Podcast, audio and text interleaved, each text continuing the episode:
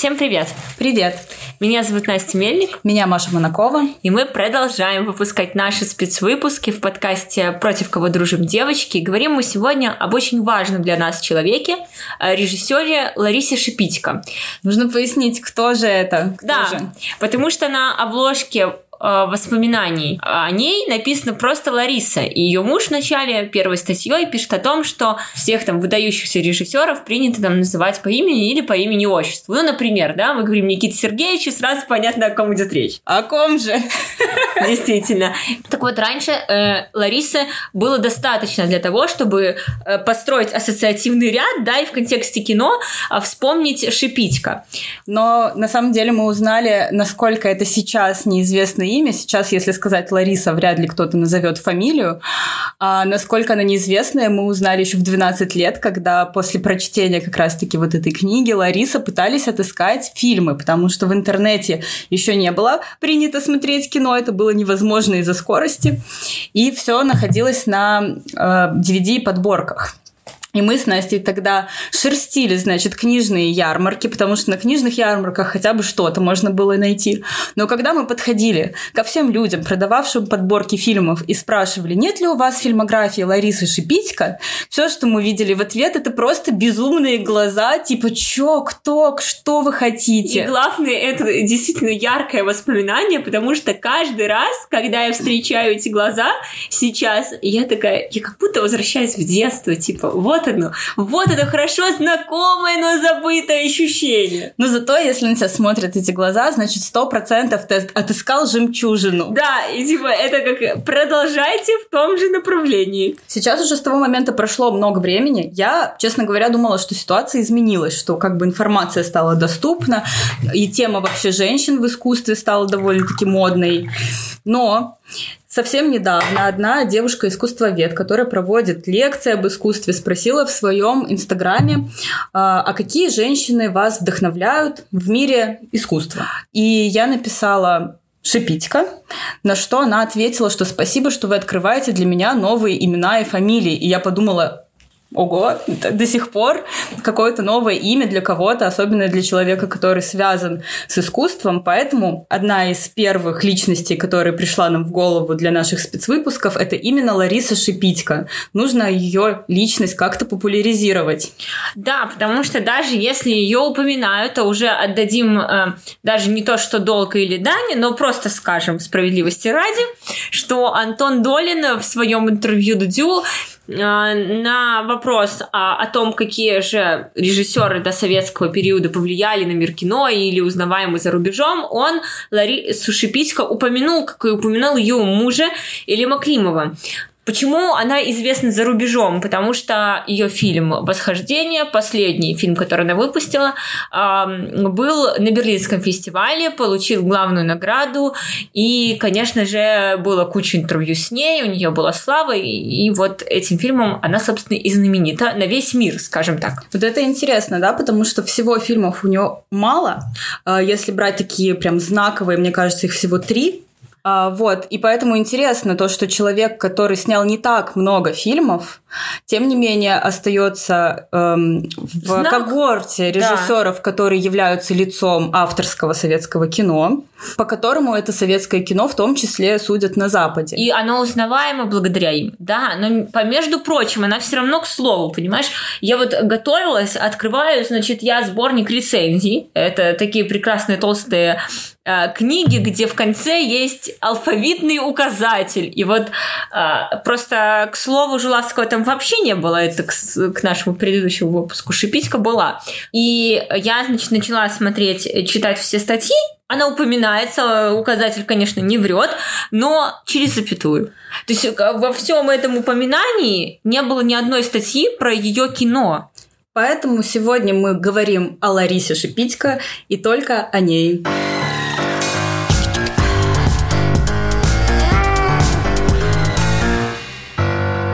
Рассказывать про биографию Шипитько не то чтобы сложно, очень легко и очень коротко можно про нее рассказать.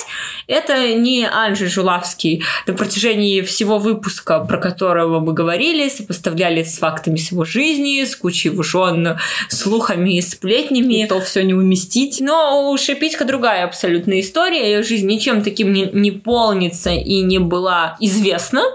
Первым значимым таким событием в ее жизни было поступление в Всероссийский институт кинематографии, или, как проще сказать, в ГИК. Это институт в Москве. Случилось это абсолютно неожиданно. Она умела всего понемногу. В 17 лет было ей не совсем понятно, куда применить все свои таланты, потому что она немного писала, немного рисовала, немного там пела.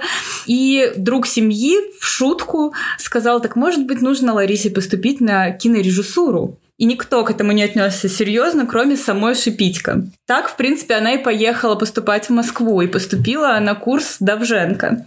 Давженко тогда набрал курс удивительно, состоящий из достаточно большого количества девушек, потому что на тот момент а, не просто существовал, а он был применим абсолютно в жизни стереотип о том, что, конечно, не женское это дело кино снимать. Это директор фабрики. Знаешь, вот такое было отношение. Ну, Хотя да. сейчас говорят о том, что даже это больше женское женская профессия, потому что это связано с анализом, это связано с психологией человеческой, и это как раз-таки Хотя сейчас вообще разделять на женское и мужское не принято, но... Ну, я думаю, сейчас именно этот тренд как бы и востребован, да, что достаточно много девушек идут в кино, и уже никто так не говорит, конечно. Уже большинство девушек на режиссерских факультетах. Вот. Но тогда даже сам Давженко на вопрос, что же произошло, как так-то эти девушки будут вдруг? делать, да, он говорил, ну, знаете, конечно же, они режиссерами не станут, и, скорее всего, так и будет, но я хотя бы воспитаю интеллигентных людей. С этого он как бы начал с этим постулатом свою первую лекцию и их встречу, э, что Шипитько, конечно же, и запомнила. Э, Давженко повлиял и на нее, я думаю, на многих ее э, сокурсников, хотя мастером их курса он пробыл недолго, чуть больше года. Потом руководители курса менялись, но в памяти их всегда был и остался только Давженко. И когда Шипитько и вспоминала о нем, она говорила, что он, конечно, был великим человеком, гражданином с большой буквы, и он научил их стремиться к той моральной гармонии и совершенству. И он им показал, что, конечно, настоящее кино невозможно при наличии любых компромиссов. В его лице мы столкнулись с величайшим гуманистом. Наверное, вот такие были люди в эпоху Возрождения. Но самое главное, он был гражданским, абсолютным максималистом. И вы знаете, что прожить все свои 60 лет согласно своей совести, не поступиться ничем, ни одним своим постулатом нравственным, моральным, всегда говорить людям в глаза правду было очень трудно и непросто. Конечно, никакой фальши, ни о каком компромиссе, ни о каком делячестве, ремесленничестве не могло быть речи. Я не знаю, как бы я смотрела ему в глаза сейчас. Потому что, когда уже сама стала самостоятельным взрослым человеком, я почувствовала, как сложно в жизни следовать этим заветам. Ну, хорошо их провозгласить, а каково жить вот так каждый день? И Ларисе Шипицкой это было очень близко. Да, потому что она и была таким человеком, да, который да. был способен вот эту моральную планку взять и не опустить ее, потому что только, наверное, очень сильный человек, действительно духовно, может вот эти слова Давженко сквозь всю свою жизнь и в каждом своем фильме пронести. Замуж Лариса Шипитько вышла за кинорежиссера Элема Климова. В этом браке у Ларисы родился сын. И на самом деле на этом вся история личной жизни Ларисы Шипицко, собственно, началась, и, и все как бы ничего дальше не было, никаких разводов. Да, у них были трудности в браке, мы про это потом еще расскажем. Два режиссера, два творческих человека, хоть и безумно подходивших друг к другу, это очень тяжелая история. Климов сам в воспоминаниях ее жизни так и пишет, что не надо тут питать иллюзий, что мы жили там как по маслу. Нет, у нас хватало, у них хватало и конфликтов, и всего остального, э, но я думаю, что любой великий человек может сосуществовать только с великим человеком рядом, чтобы это было достойно и как-то сопоставимо. А еще так как Лариса Шипитько не разделяла э, личную жизнь и жизнь на площадке, для нее это было такое продолжение, что она живет даже в своей бытовой обычной жизни с кинорежиссером и может на кухне обсуждать замыслы своих фильмов, замыслы там, его фильмов. Но они договорились сразу, что они не будут влиять друг на друга. И... Вмешиваться в работу. Да, и Лем Климов говорит, что они строго придерживались этого правила всю жизнь. Ну и Шипитько в своих интервью тоже об этом говорила. И, собственно, на этом э, биография ее обрывается. Именно личной жизни, да? Да, личной жизни. Но и фильмов она сняла не да. так много, э, к сожалению, потому что погибла она трагически. В автокатастрофе ей был всего 41 год, что стало просто шоком для всего мира кино. А, да, она не досняла свой последний фильм. Погибла она вместе с членами съемочной группы. И потом, после ее смерти, вышла вот книга именно воспоминаний, потому что даже не один творческий вечер так прошел после ее смерти, как бы в память, да, Лариса Шипицка, потому что все, я думаю, просто не могли понять, как это могло произойти. Итак, как мы будем строить этот выпуск? А, есть смысл двигаться по ее основным работам. Поэтому будем обсуждать фильмы, которые повлияли на нас. И я думаю, что Лариса Шипицкая не была бы против такого, такого построения, построение, потому да. что она действительно жила кино. И не разделяла жизни и свои работы. Да, так что поехали. Э, первым фильмом Ларисы Шипитько стала ее дипломная работа. Ну, такая заявка достаточно сильная, с чем она вошла в кинематограф. Говорят, э, что она стала матерью киргизского кино, потому что снимала его на киргизской киностудии. И это был первый игровой фильм, который был там снят. Называется этот фильм «Зной». Снят он по повести Чингиза Айтматова. И здесь мы поговорим про такие фишки Ларисы Шипитько, как мы, в принципе, говорили про фишки Жулавского, что уже в первой дипломной работе понятно, примерно читается, э, в чем особенности характера этого режиссера, почерка, стиля. Стиля, да, что определило его как художника. И первое, как я уже сказала, это снято, это кино снято по повести. И Лариса Шипитько одна из очень немногих кинорежиссеров, которые работают не по оригинальным сценариям, а по литературе, по литературному материалу. И это очень сложно на самом деле, потому что литература не равно кино. Не все можно экранизировать, и так она как... очень mm-hmm. долго всегда снимала свои фильмы, потому что, я думаю, ей нужно было понять, как вот это переработать, то, что написано, сделать сделать из этого кино, чтобы никто не сказал, что книга была лучше. Но кроме того, что Лариса не боялась э, сложных вещей в принципе, потому что темы, которые она поднимала, и что тоже отличительно для ее фильмов, они всегда в суровых условиях, или очень далеко, или это там масштабные вещи, это строительство ГЭС, или там тяжелые зимние условия, где актеры вечно мерзнут, она мерзнет она сама, либо это как э, Киргизия, Глядя на эти фильмы, ты никогда не скажешь, что это какое-то женское кино. То есть оно не про отношения, не про любовь, не про какие-то легкие такие легкомысленные вещи, которые принято почему-то ассоциировать с женщинами. И сама Лариса Шипитько говорила о том, что есть просто серьезное кино, а есть дамское рукоделие. И вот дамским рукоделием прекрасно занимаются и мужчины. А вот. она снимала серьезные фильмы и на серьезные темы. А, Еще важной частью ее фильмов, не факт, что, конечно, это было задумано кем-то, но так случилось, что в них всегда было какое-то преодоление и превозмогание да, человеческой вообще природы, себя и всех вокруг. Зной начался тоже с такой же историей. Лариса заболела желтухой, и она все равно была на съемочной площадке, в больнице она была недолго, она вышла и просто досняла свой фильм. А, и, насколько я понимаю, вообще она заболела, и ее положили в инфекционный барак, и она оттуда ездила на эту свою площадку. Это была какая-то полупустыня. Ее одногруппница, однокурсница просто улетела сразу в Москву с этой желтухой, а Лариса осталась. И Чингис Айтматов, он когда приезжал на съемки, он говорил, что там не было ничего, кроме камеры и воли Ларисы Шипитько. А, снимала она, причем это еще и в 40-градусную жару. То есть у нее то мороз минус 40, то вот здесь в зное жара плюс жара 40. Жуткая, да. А когда Лариса вернулась в Москву, последствия ее тяжелой болезни все-таки не пришли мимо, и ей пришлось э, лечь в больницу. Климов помог ей с монтажом. Но он приложил руку еще к к одному моменту этого фильма он придумал название очень удачное. Лариса все никак не могла выбрать, и ей пришлось так сказать, заплатить за удачное название и заплатила на 10 рублей мужу. А второй раз она заплатила ему за название фильма «Восхождение». Вот такая интересная деталь да. их отношений рабочих. Mm-hmm. Несмотря на то, что Лариса Шипитько не любила этот фильм и всегда, просто всегда обязательно своим долгом считала упомянуть о том, что мне не нравится, что динамика в этом фильме затянута, что это все учебная работа, что к этому нельзя относиться серьезно. Несмотря вот на все ее отношение негативное к этой работе, а, в фильме видны ее режиссерские амбиции.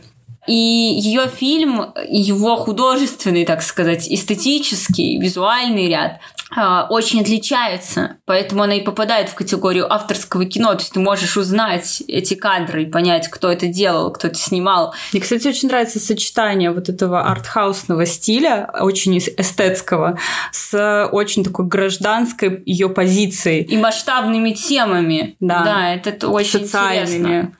А, ну, поэтому она такая одна и уникальная. Вот, а мы будем двигаться к следующим фильмам, потому что амбиции у нее были, и были большие, и в конечном итоге они ее и привели к такому кино, которое она сделала и сняла.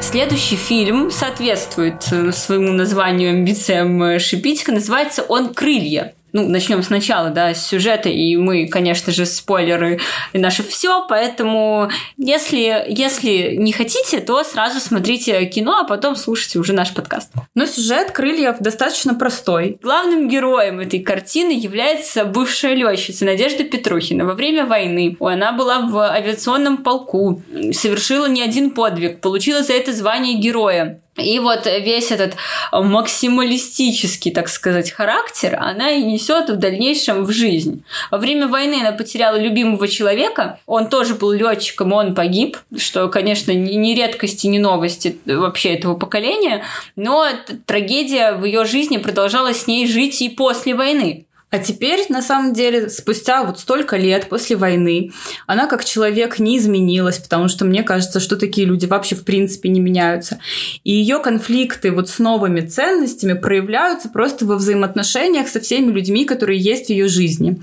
А в ее жизни есть приемная дочь, которой лет примерно 25, а, которая собирается выйти замуж. У нее есть ухажер, который хочет с ней каких-то серьезных отношений, который он хочет с ней семью а она его к себе тоже не подпускает, потому что это не тот уровень духовной близости, которого ей хотелось бы. А, и потому что она не умеет проявлять нежность, знаешь, да, вот да, это да. вот говорить ласковые слова. слова. И, и еще она уже по причинам здоровья летать не может, и она работает директором ПТУ.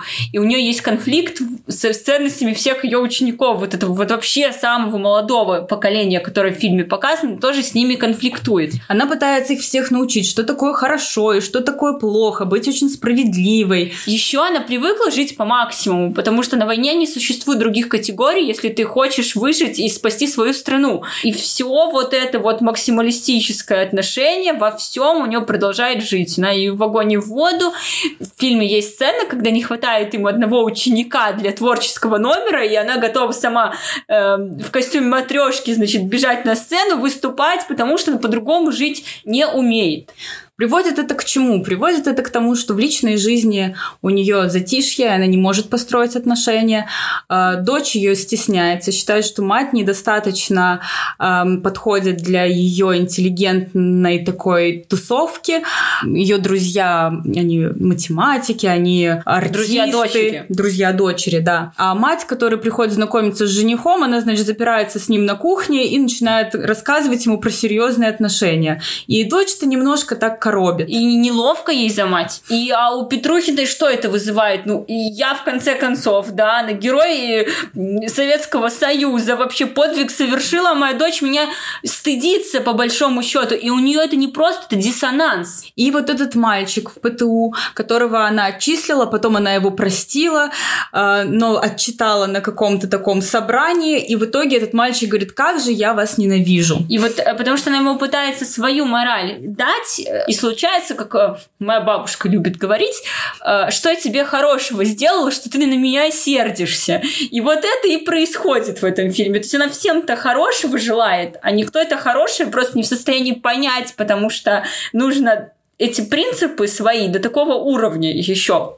поднять вверх, чтобы вообще понять категории ее в жизни, которыми она живет. И все это еще происходит на фоне того, что она перестала летать. Она на пенсии, но в этом фильме очень интересный финал. Да, Надежда Петрухина, ну, по разным стечениям обстоятельств, все-таки оказывается в самолете и делает то, что никто не ожидал. Она заводит этот самолет и летит.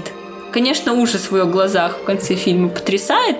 И дальше мы не знаем, да? да? Дальше мы не знаем, что с ней произошло, посадила она этот самолет или нет, выжила она или нет.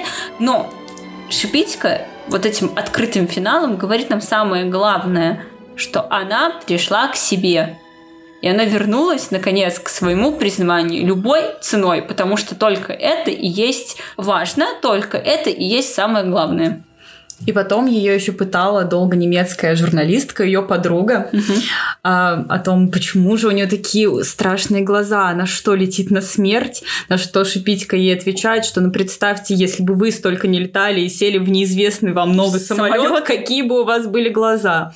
И долго она спрашивала, а посадит ли она самолет или нет. Она погибла. Это же понятно, что она погибла. А да. Шипитько все-таки пытается оставить какую-то надежду и говорит, что ну если ее способности и таланта хватило этот самолет поднять, значит, возможно, ей хватит сил его посадить. Еще интересно, что эта журналистка, оказывается, очень тесно общалась с Ларисой и дочь свою назвала в честь нее. Вот, несмотря на то, что она немка.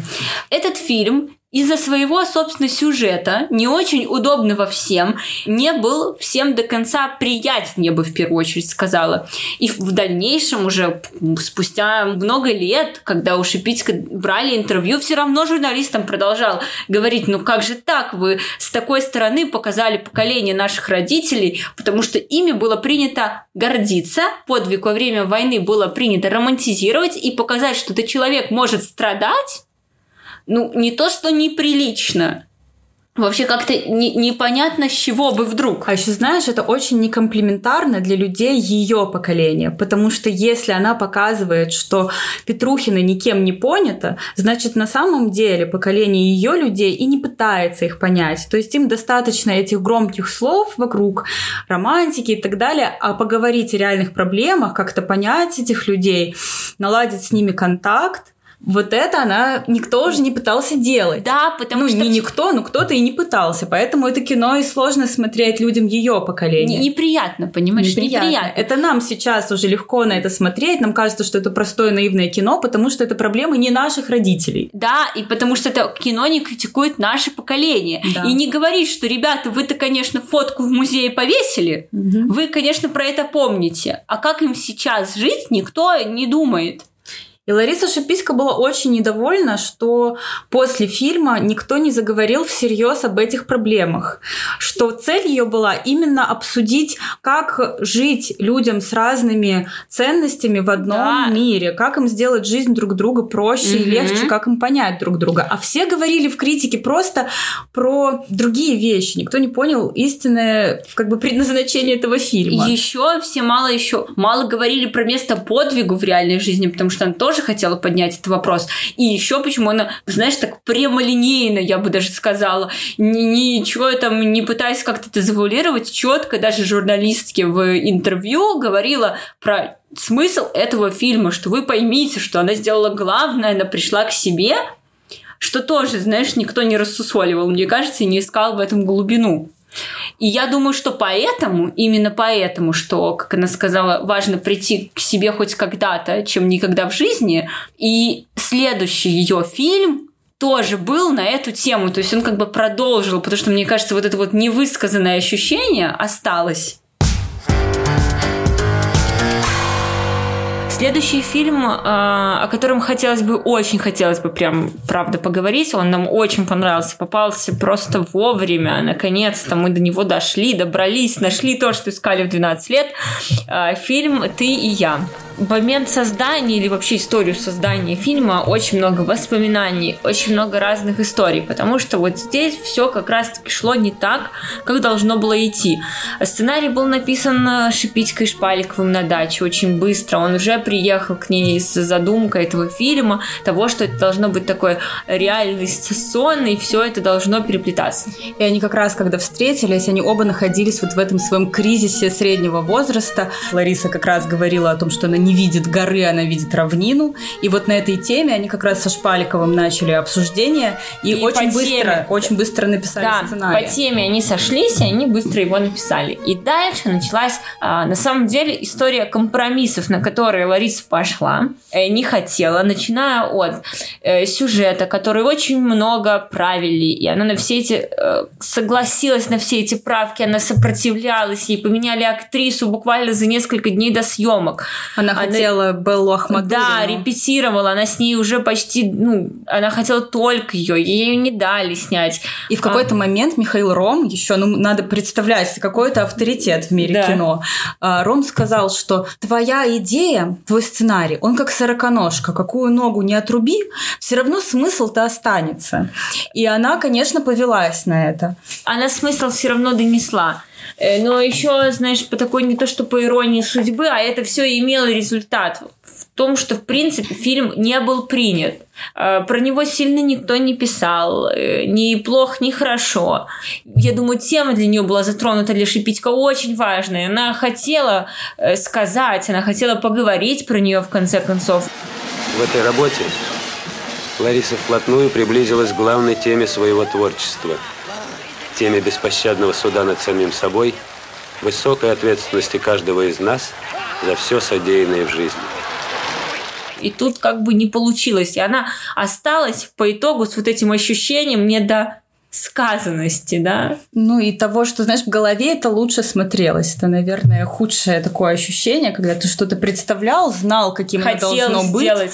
а получилось так, как получилось. Но... И она осталась после э, этого в абсолютно я бы даже где-то сказала, в уничтоженном состоянии. Она сама про это писала, что она уехала, она не хотела никого видеть, и ей нужно было поговорить с собой. Я думаю, где-то понять, как это все на самом деле получилось, как это произошло. Мне кажется, вот в контексте как раз жизни Ларисы, вот этот фильм, он был очень важным. Не столь важен результат, сколько был важен весь процесс, то, что она наконец-то столкнулась вот с этими компромиссами, с тем, что э, свою идею нужно отстаивать, mm-hmm. свое мнение нужно отстаивать и за него бороться. И тем не менее, нам очень-очень понравился этот фильм. И он еще был так в тему. Мы как раз записывали выпуск про месть таланта. И когда мы включили это кино и поняли, что оно полностью просто об этом... Ну, значит, сюжет.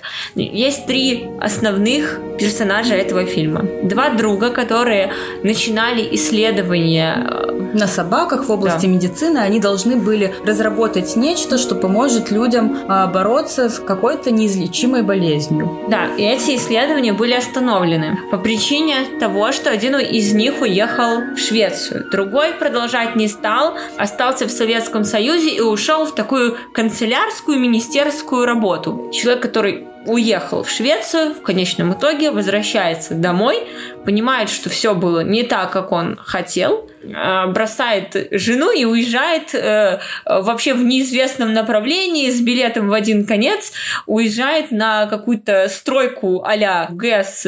Да, очень такая масштабная стройка, даже есть город, в, вы можете посмотреть в статье на Википедии, в какой город он уезжает. И уезжает работать врачом, как бы возвращаясь к своему предназначению, от которого он ушел. Но случается непредвиденное. Давай поговорим про компромисс и про сцену, когда он спасает девушку от самоубийства. В этом фильме есть такой эпизод, когда он приезжает на гидроэлектростанцию только-только. Он э, становится свидетелем сцены, когда одна из работниц пытается покончить жизнь самоубийством из-за того, что ее бросил ее парень. И он спасает ей жизнь. Девушку эту по итогу он спасает. И вроде бы казалось бы достаточно, да, достаточно для этого жить. спасти человека уже прекрасно. Боже мой, да это вершина, мне кажется, знаешь, особенно в жизни врача, и просто оправдание жизни, если ты хотя бы одну человеческую жизнь спас. Да, но он так и говорит, что это и есть его оправдание. Слушай, не уезжай никуда. Ты должна быть рядом. Ты же мое оправдание. Хоть малое, но все-таки, знаешь, как-то на одного убиенного один спасенный. Да вы что, убили кого? М? Я? Что ты убил? Хотя да. И, наверное, многих. И дальше эта мысль подтверждается тем, что он работает в, в этой сельской больнице, плохо отапливаемой, в некомфортных для себя условиях, особенно после Швеции-то. И к нему приходит э, маленькая худенькая девушка, которая неизлечимо больна, и он ничего не может сделать. И мы понимаем, что она больна как раз той болезнью, от которой он мог спасти ее, если бы продолжил свои исследования в медицине, которые он как раз вот с этим другом проводил. И финалом этого фильма становятся глаза этой девушки, которую не удастся спасти, которая умрет. Он будет постоянно помнить вот этот взгляд человека, которого он спасти не смог. А сколько еще таких глаз, мы можем только предполагать. И это, конечно, даже не то, что приговор, это жестокая правда, которую говорит нам Шипитько этим фильмом, и никаким образом нас не утешает.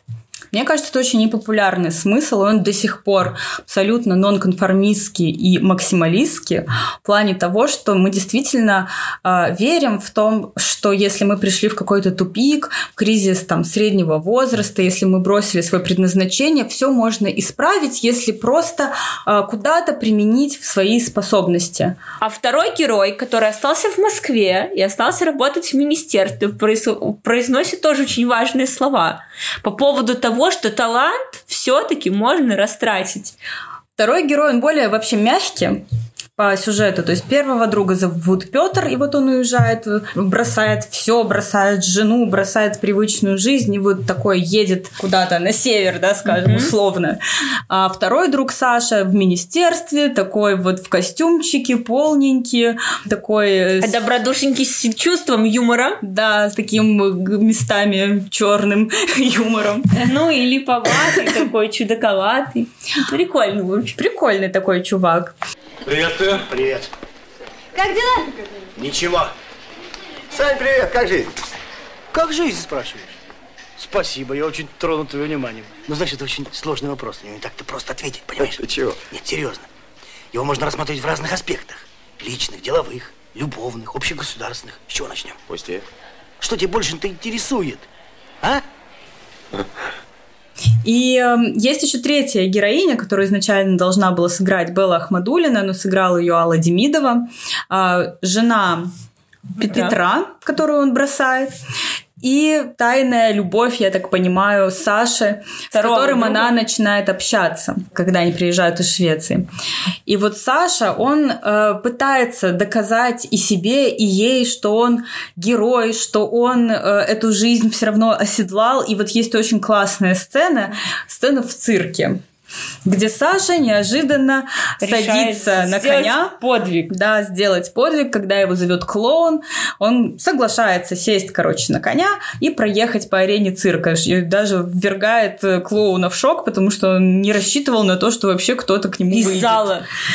И в итоге он садится задом наперед, и все идет наперекосяк. И выглядит это все крайне комично, просто превращается в какой-то фарс. А очень хорошая сцена о том, как он сам говорит, что... Юношеские поступки в зрелом возрасте. Время делает смешными. Для Ларисы Шипитько очень показательно то, как эта сцена снималась, потому что все шло не так, и в момент, э, когда осветители э, сказали, что все, у нас смена окончена и выключили всем свет в цирке, у нее не было снято ничего. И она побежала наверх, к осветителям, заплатила им сама из своего кошелька какие-то деньги, чтобы они включили приборы хотя бы еще на час. И всю сцену дальше она сняла там за 45 минут. После этого, как говорят, ей стало плохо, у нее случился микроинсульт. Да. Вообще, знаешь, я вот э, читала потом, какие сцены не вошли в фильм, вот эти первые сцены, которые она выбросила из-за того, что Ром ей сказала, и она потом сама сокрушалась, что нету в кино авторитетов, нужно только своей интуиции верить. И я просто... Э, вот они, эти сцены сохранились в письменном варианте, да, и я, видимо, запомнила именно их описание, и когда...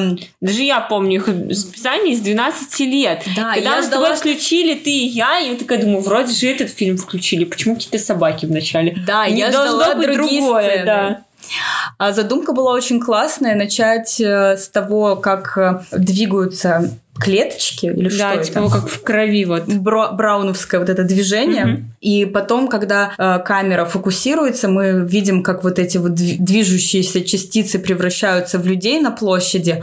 А дальше мы видим глаза Петра, который в Швеции, с клятвой Гиппократа за кадром. Заканчивается эта клятва тем, что э, тот, кто будет, ну, вот это все исполнять, у него будет счастье и вечная слава. Слава. А тому, кто не будет, э, ему обратное. Это очень сильное начало а, для этого фильма, которое, если кому-то что-то непонятно, мне кажется, расставляет все на свои места. И вторая сцена, которая подготавливает нас к возвращению Петра из э, Швеции, это то, что он а, попадает на вечеринку по поводу э, вручения Нобелевской премии, на церемонию, и Нобелевскую премию вручают его ровеснику. А он в свои 34 года так ничего и не сделал значимого в медицине. И вот это заставляет его вернуться в Советский Союз. А дальше на самом деле история такая, что там вроде как это должно было быть сном, как-то по-другому должно было быть скомпоновано время. Там все равно вот осталась вот эта сложная конструкция, которая была, Да. наверное, как-то недоработана. Да, потому что изначально была другая задумка, что непонятно, где сон, где реальность, где мы из него выпадаем. Сейчас мы можем только гадать, что это Могло бы быть. могло бы быть. Сама Шипитько отсылала к фильму «Расюмон», где мы видим э, как бы несколько альтернативных версий правды. Ну, то есть у каждого своя правда, и мы видим э, реальность глазами разных людей, и не понимаем, где э, истина, то есть правда у каждого своя. А, и тот же самый прием должен был вот быть в этом фильме. Но, несмотря на то, что фильм э, ну, не получился, да, не, недовольна была и Лариса этим фильмом, он важный и знаковый, и, наверное, вот это вот... эм, как бы не очень хотелось бы сказать, но по-другому не скажешь. Все, что не делается, делается к лучшему. И те э, страдания, переживания, переосмысления, которые она потом прошла, привели ее к очень важному вопросу, э, заставили ее задуматься над тем, что ее фильмы и определят мнение о ней следующих поколений. И она задумалась о том, что же скажут ее фильмы о ней, и какой фильм она хочет снять, да, который станет ее последним. Ну, тут, конечно, жутко даже говорить эту фразу, потому что «Восхождение» действительно стал последним фи- фильмом Шипитько, который она сняла и сделала полностью, потому что на съемках следующего «Матеры» она погибла. А последней законченной работой Ларисы Шипитько, работой, которая принесла ей мировую славу и известность, с которой она проехала не по одному фестивалю, получила э, приз на Берлинском фестивале, главную награду, фильм «Восхождение». Я думаю, что всего было несколько причин, почему фильм «Восхождение» вообще появился.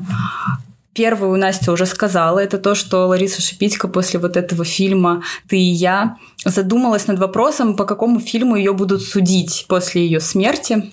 Вторая причина – это то, что она попала в больницу во время своей беременности с травмой позвоночника, и она а, лежала 7 месяцев.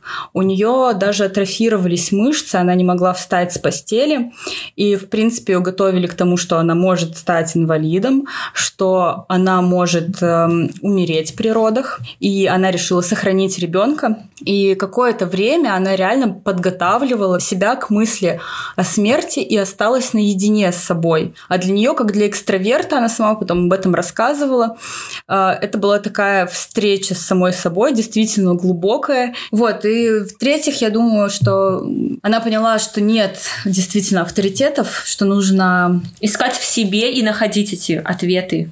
да, и доверять своей интуиции. И вот э, спустя три года после того, как она родила ребенка, появляется фильм «Восхождение». Фильм по повести Василия Быкова. Сюжет его очень простой. А, фильм рассказывает нам о двух партизанах, которые зимой а, пошли в деревню, чтобы добыть а, еду своему отряду. И в конечном итоге, будучи на оккупированной, естественно, немцами территории, они э, были пойманы и попали в полицию. Одного из них зовут Рыбак, и он такой простой, здоровый парень из деревни. Второй Сотников, а, такой интеллигентный молодой человек, а, который закончил математический факультет в Витебске. Худой, а, простуженный, явно вообще не приспособленный к выживанию в лесу. И когда они попадают в полицию, начальник полиции начинает их пытать для того, чтобы узнать, где находится их отряд, чтобы они выдали всю информацию, которая ему нужна. Mm-hmm. И на этом моменте они начинают вести себя абсолютно по-разному. И на вот этой двойственности и строится весь сюжет, на этой разнице, и мы приходим к тому смыслу, который заложен там, что Сотников не сдает своих вообще, не говорит ничего, и э, в конечном итоге он будет казнен. И этим и закончится фильм. А у рыбака совершенно другая дорога. Он пытается жить в иллюзии, что он, конечно же, своих не сдаст, конечно же, э, он убежит и так далее, но так не происходит. Он э, вступает в ряды полицаев, участвует в казни Сотникова фактически своими руками, и после этого происходит одна из ключевых сцен в фильме, когда после того, как казнь заканчивается, он пытается повеситься сам на ремне в туалете э, уличном и не может этого сделать и не может не только потому, что ремень обрывается, но и потому, что духа у него, конечно, недостаточно даже для того, чтобы совершить самоубийство. Весь фильм он повторял э, фразу, что я еще все изменю, э, угу. я не стану полицаем. И вдруг к нему приходит осознание того, что уже пути назад нет, что он уже стал полицаем, и ему придется дальше жить вот эту выбранную, выбранную им жизнь. И остается он с вот этим жутким э, пониманием того, что же он все-таки сделал. И э, фильм заканчивается ужасом в его глазах, криком и э, осознание того, что, наверное, смерть была бы проще, чем такая жизнь. А, здесь бы хотелось бы поговорить об истории создания этого фильма, потому что этот фильм про подвиг, э, духовный подвиг главного героя Сотникова. И этот фильм снимался как подвиг, потому что очень много с ним связано историй э, преодоления. Во-первых, он снимался в мороз минус 40 градусов, почти всегда это натурные съемки. Лариса рассказывала несколько историй, связанных с этим. Первое про то, что даже осветители на съемочной площадке у них примерзали руки к приборам, но они их держали до конца кадра, потом отрывали просто до крови. Вторая история, которую она рассказывала, это то, что у них была э, съемка массовой сцены, и в массовке были обычные люди. Но они увидели, как э, мужественно переносят погодные условия актеры. Э, по сюжету им нужно было лежать в снегу. Они, значит, лежали э, очень долго, потому что они понимали, что если они попросятся погреться, это очень долго, солнце сядет, и они не хотели э, быть причиной задержки съемочного процесса.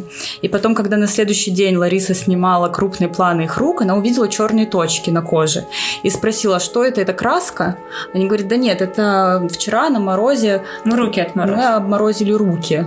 И для нее это был такой шок, что каждый в этой съемочной группе был готов на свой личный подвиг. подвиг и сделать вот это восхождение, совершить, потому что настолько, настолько это великий сюжет. И я думаю, именно поэтому этот фильм удался, потому что все Вниз. поверили в него, да. все не знаю, как это попробовали на своей шкуре прочувствовать, а, на что шли партизаны во время войны, на что шли эти люди. И они просто понимали, что их подвиг полежать в снегу а, смену а, по сравнению с тем, что пережили эти партизаны, это ничто.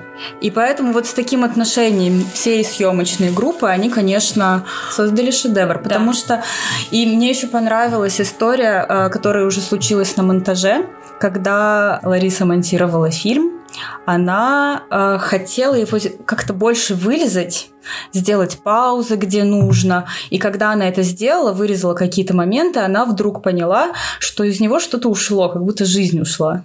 Я просто понимаю вот, вот этот момент, то, что в фильме шла своя жизнь, она эту жизнь засняла, и ее нужно было показать такой, какой она была. И это еще одно доказательство того, что когда к кино относишься серьезно, оно действительно становится просто частью жизни. Ну вообще фильм же полон вот этими вот реалистичными деталями которые выбивают просто тебя, Ох. выбивают, поддых тебе дают, да? Честно говоря, страшно даже начинать смотреть этот фильм, потому что мы отвыкли настолько духовно работать. Да. Я не представляю, что люди испытывали. Ну, то есть я представляю, что люди испытывали, когда они снимали этот фильм. Я понимаю, почему они его закончили раньше срока, потому что это можно делать только с этой горящей душой. Да, и просто на таком вот как бы набрать дыхание, задержать, Сжать сделать, бы, да. да и выдохнуть. И также его можно смотреть. Да, правда. Просто осмелиться, сесть и посмотреть. И я просто несколько раз ловила себя на том, что я не буду рыдать. Я же знаю, что будет в этом фильме. Я знаю, что их казнят. Но когда эта сцена происходит, ты ее видишь. То платок не поправили, да, а слез платок у девочки, как во время того, как ей накидывают петлю. Э, потом не хватает, там пять человек их вешают, да, да? не хватает, хватает только на четверых. Ему доставляют там колышко или еще Для ребенка низкая скамейка, Ейка, нужно вот. поставить ей пенек. И вдруг ты понимаешь, что это, это реальность, что это жизнь, что это действительно происходило. Мы же все видели эти документальные э, снимки повешенных белорусских партизан партизан с да, табличками. и для меня все эти истории еще всплывают в голове, которые я слушаю с детства, там, как бабушка под полынями, какими-то снопами в сеновале пряталась, чтобы ее не забрали в Германию на работу. И у меня все вот эти вот, знаешь, я смотрю одно, а в моей голове еще параллельно э, вся вот эта вот история с, с детства, который я же знаю, что это правда. И вот мы рассказываем вот об этих деталях, потому что они работают намного сильнее, чем э, эти голливудские выхолощенные кадры. Знаешь, такой красивый... На... Вот я просто знаю, что в Голливуде эту сцену снимали бы красивым фронтальным наездом, все бы уже были расставлены по своим местам, одновременно бы им выбили скамейку, там и все пеньки, и все из-под ног. Это как туфли мамы в кролике Джоджо, да? Просто типа художественный разные приемы. Все это красиво, все это вроде как бы эффектно, но это абсолютно мертвое, это не но трогает так не было, никого. Потому что так не было. Потому что мы видим фильм, и, кстати, вот еще что можно сказать, что даже второстепенным персонажам Шипицка придумывала линию сюжетную. То есть каждому она объясняла, что они делают, его задачу ставила. И это абсолютно классическая работа по Станиславскому которая настолько ты потом веришь, настолько ты видишь просто, что это было, это происходило в реальности, что сдержать слезы, даже если ты 10 раз знаешь сюжет. Просто невозможно. Эм, там есть такой момент во время казни, где э, на Сотникова э, смотрит э, маленький мальчик в Буденовке. Он смотрит эм, ему в глаза, плачет, ну, у него такая как бы скупая слеза течет, и он просто смотрит э, на Сотникова, и тот ему улыбается. И мы понимаем, что жизнь Сотникова, его подвиг, он продолжится в этом мальчике, он даст ему смысл пережить оккупацию его деревни, и он дал ему понять, что это... Стоит того. И что Даже, это да. стоит того, он дал ему понять, что есть что-то выше смерти. смерти этой показательной казни, и что страшно не это. И кроме мальчика это видит и э, начальник полиции, который разговаривает с сотником, соответственно, пытается его убедить э, сдать и партизан, и э, в пароле все пароли явки. И вот он ему пытается цинично доказать, что вся твоя борьба, на ничего не стоит. Говорит, самое главное, это шкура. Да, что ты тут спасаешь? Ты тут пытаешься... Говорит, все, потом закончится. И все. И кому ты что доказал? И зачем это все? И мне очень нравится тоже вот такой реалистичный момент, когда немцы, ну, короче, начальство немецкое, которое присутствует в этой деревне, как э, начальник полиции подходит в их компанию, там они ведут какой-то светский разговор перед э, казнью, и начальник полиции пытается к ним пристроиться, но ему там места нет. Mm-hmm. Он бы, конечно, хотел бы себя очень почувствовать среди них, что вроде они Высшей его тоже расы, да, уважают, принимают, но на самом деле относятся они, конечно, к нему как к грязи.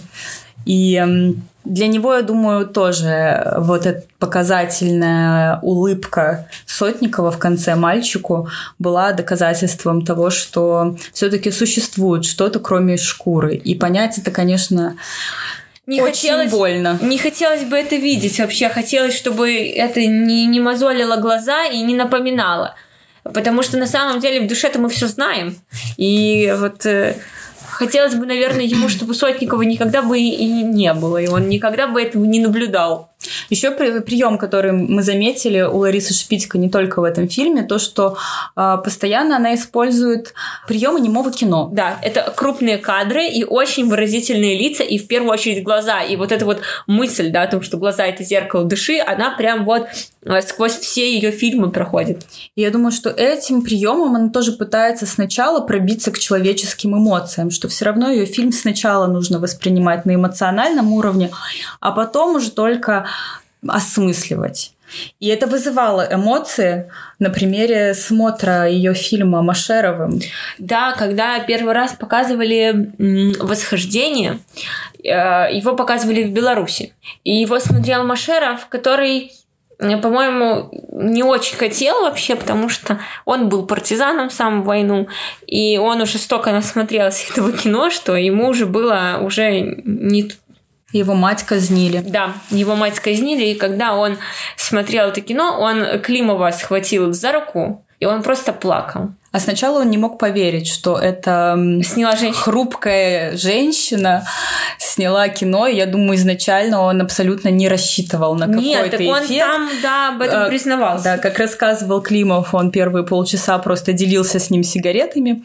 Потом он забыл о его существовании, потом, да, только вот схватил эту руку. И он говорит, что если бы речь Машерова в конце записать, то это была бы самая хвалебная и рецензия на фильм «Восхождение». Но «Восхождение» имел огромный успех. И потом Шипитько спрашивали, ну а как же вот там на Западе, да, э, может быть другая точка зрения на войну, и на что Шипитько безапелляционно, конечно же, сказал, что вы знаете, есть вещи, которые всем понятны. Ну вот, есть действительно вещи, которые всем понятны, потому что «Восхождение» э, по сути снят притчей с таким абсолютно моральным и понятным финалом.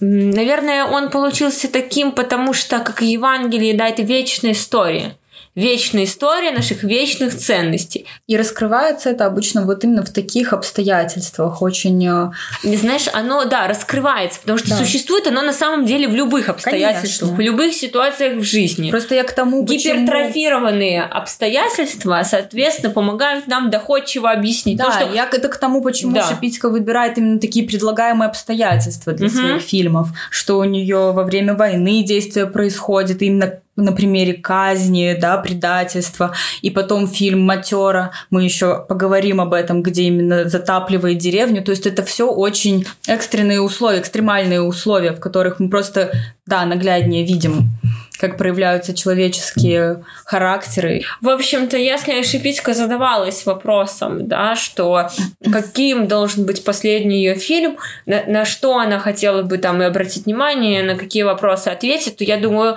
просто восхождение стоит посмотреть, чтобы безоговорочно э, понять, что все, на что хотела, на самом деле сделала. Еще немного остановимся на э, взаимоотношениях Ларисы с, с, с ее мужем Лемом Климовым во время съем, э, наверное, даже окончания съемок фильма «Восхождение», когда она действительно обрела славу мировую без преувеличений. Да, на этом фоне у Климова была совершенно другая история. Он снимал «Иди смотри», тоже про войну, которую положили в результате на полку. И он оказался ни с чем, а его жена оказалась в лучах славы.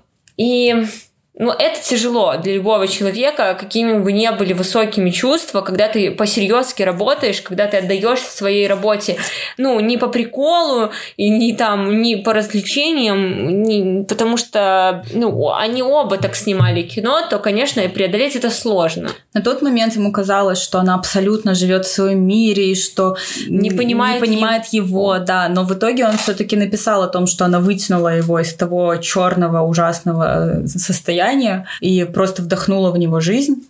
И это о многом говорит, потому что это была опять-таки такая жертвенность, когда она все-таки э, занималась не только собой, и не только своим успехом, а сохранила и, человеческое лицо. Да, и сохранила и семью, и отношения, и смогли они оба это преодолеть по-человечески, понимаешь? Потому что я вот, э, мне кажется, что даже Климов, в какой бы он там депрессии не находился, он тоже во все тяжкие, знаешь, не пошел. Почему я начала этот разговор про Климова? Потому что хотелось бы посоветовать и фильм его посмотреть, который называется «Иди и смотри». Это абсолютно другое кино, не похожее на «Восхождение» Ларисы Шипитько. А, скорее про ужас войны на физиологическом уровне, на животном уровне. И очень интересно, что эти фильмы, знаешь, это как две стороны одной медали. Лариса Шипитько с фильмом про то, как дух помогает пережить войну, и вот эта притчивость, и такая звенящая, да, чистота, угу. и картинки, и простота формы, и с другой стороны Климов э, с его реалистичностью и сюрреалистичностью одновременно, и наоборот очень такой сложный, вязкий такой вот фильм. Вот, в общем, я считаю, что мы должны и про Елему Климова упомянуть. Конечно. А мы переходим к последнему фильму. Который не был закончен. Которого им пришлось разделить с Елемом Климовым, да. поэтому не просто мы так начали, я думаю, о нем говорить. Фильм э, последний, который не был закончен Шипитько, э, планировала она его снимать по повести Валентина Распутина «Прощание с матерой». Она его потом переименовала и оставила название просто «Матера». Она погибла во время съемок с членами съемочной группы, там их было, по-моему, пять человек, если я не ошибаюсь, они разбились на машине. А фильм закончил ее муж Климов, и он уже переименовал и назвал этот фильм «Прощанием». Он вышел, но не такой. Даже Климов много в каких интервью говорил о том, что, конечно, этот фильм не был таким, каким он был задуман, потому что реализовать свой замысел могла только сама Лариса, а он его реализовал по-своему, и поэтому он считал нужным и обязательным фильм переименовать. Что касается замысла и почему э, Лариса сократила название, почему она так назвала э, сценарий и будущий фильм, э, надо начать с сюжета, что действие происходит э, в деревне Матера, э, которую должны затопить для того, чтобы построить ГЭС, гидроэлектростанцию.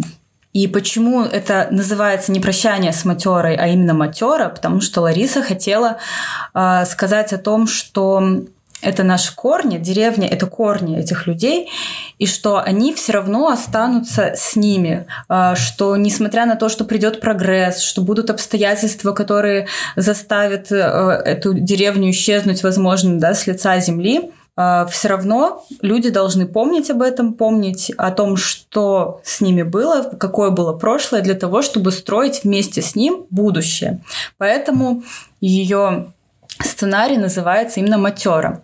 И когда я читала замысел вот этого фильма, она написала буквально там на пару страниц. Она целый год думала, что нужно убрать из повести для того, чтобы снять это кино. Меня очень сильно впечатлило, что она решила убрать оттуда политический конфликт.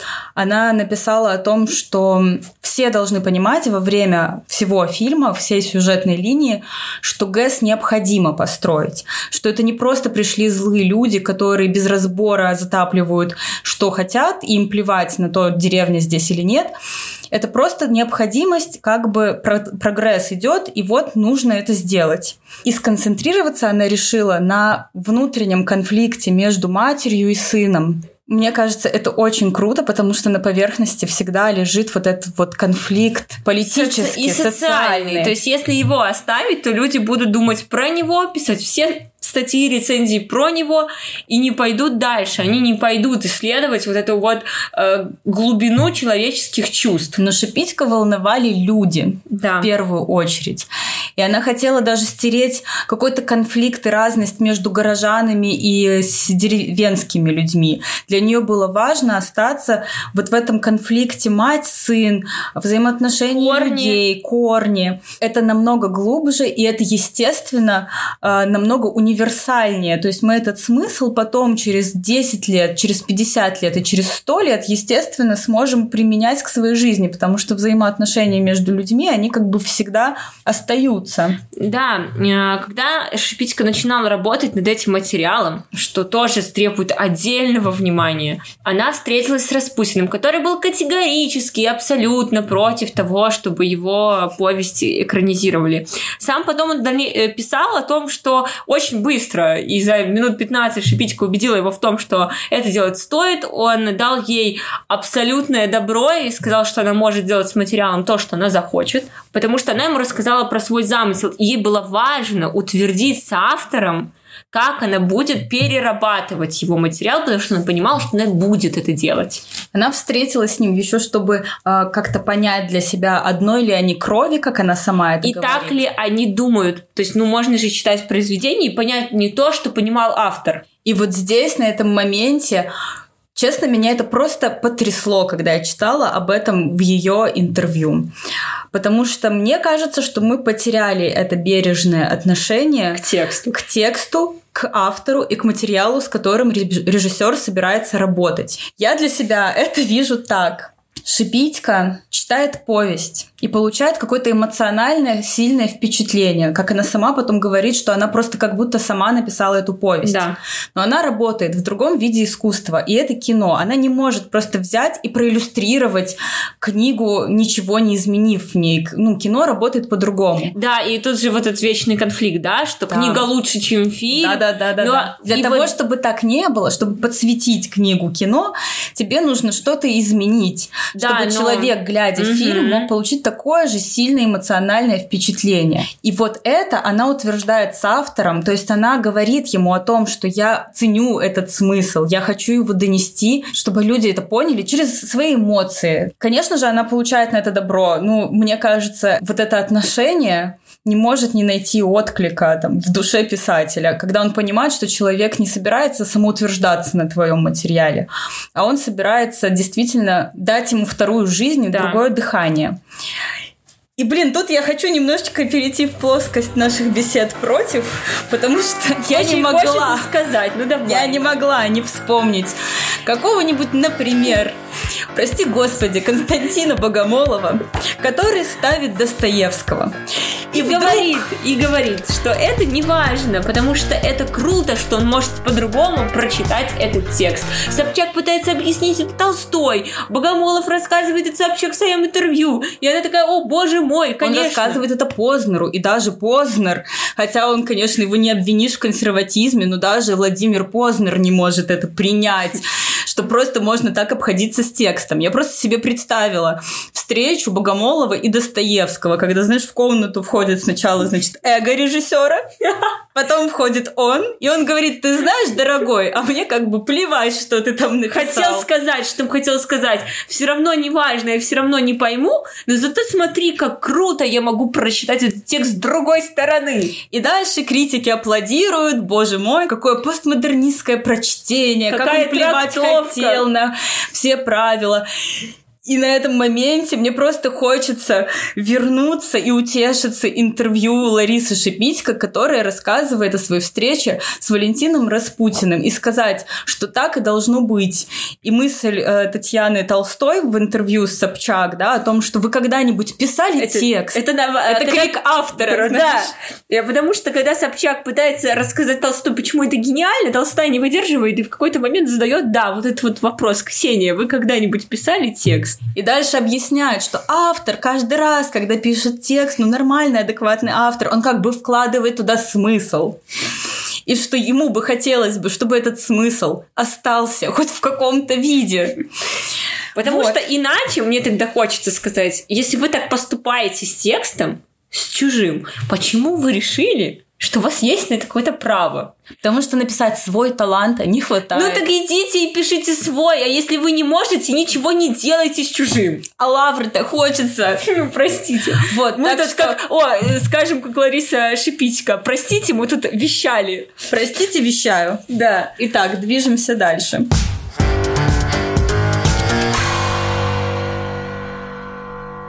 Когда Быков писал воспоминания о Шипитько, он э, в конце закончил таким бескомпромиссным, э, да не, то что заявлением, фразой, когда он говорит, э, мы можем себя утешать тем, что вот ее не стало, зато у нас осталось ее кино, мы значит, будем этот смысл хранить в себе, но на самом деле мы потеряли человека, и ее никто и никогда не заменит. И это действительно так, потому что, мне кажется, заменить ее невозможно. Она была действительно такая одна. Да, она оставила после себя наследие, но, конечно, хотелось бы все равно, чтобы этого было больше. Хотелось, чтобы и Матера была закончена, и еще фильмы были закончены другие. Мне представляется, что Лариса Шипитько э, является, знаешь, таким э, примером того, как жить с высокими духовными и нравственными принципами и при этом применять их в жизни так, что тебе жить станет по итогу легче. И другие люди, глядя на нее, могли этим как бы утешаться, я бы Ну, даже не скажу вдохновляться, знаешь. Мне кажется, что Это в каждом, даже верить. тяжелом ее фильме всегда есть утешение, всегда есть надежда, всегда есть... Вот происходит что-то в жизни трагическое, там деревня затапливается, а люди выходят после Выход этого есть. очищенными, и они не теряют, а только даже приобретают. Потому что на самом деле вот такая строгая, ну, да, строгая мораль, она очень тяжелая, с ней тяжело жить. Но, знаешь, Шипитько своим примером и своим кино говорит нам одну единственную вещь. Это возможно, и это стоит того. Вот поэтому она дает нам надежду, но она дает нам и веру, и любовь к людям. Вот тем, что она это несет, она в принципе говорит, что она любит человечество. Она дает ему и надежду, и свет, и э, веру в то, что они все это преодолеют.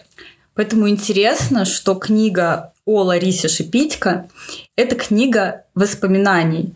То есть то, как она повлияла на других людей. И каждому было что о ней вспомнить и что о ней сказать.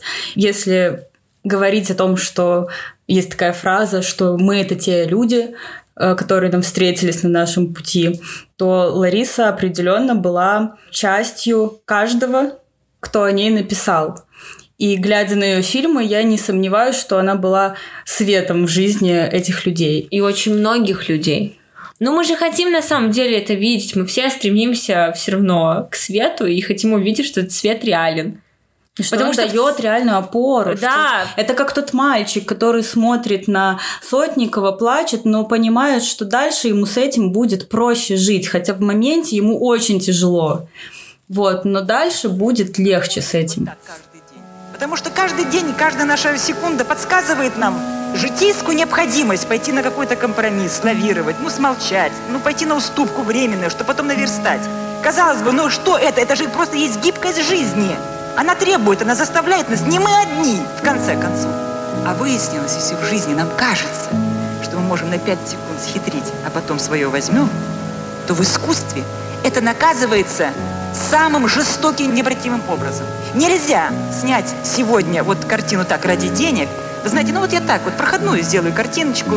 Ну вот здесь я себе уступлю, вот здесь я что-то такое вот скажу, чего хотят, а здесь я этим постараюсь угодить, а здесь я вот это обойду, здесь я полуправду скажу, а там я вообще об этом умолчу. А вот в следующем фильме я вот наверстаю, я вот все, что хочу по полной мере, как человек творческий, как художник, как гражданин, я все скажу. Ложь.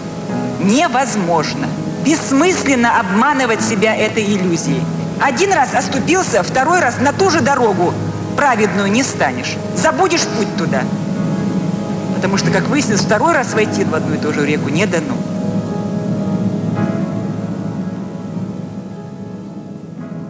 Но, знаешь, Питька, она же не только вот, э, ну, на чужих людей повлияла, она и на нас э, повлияла. И для нас э, явилась не один раз, наверное, вот этой вот моральной опорой. Я начну издалека. Начинай. Начну издалека, потому что Лариса Шипитько оказала влияние еще на мою бабушку.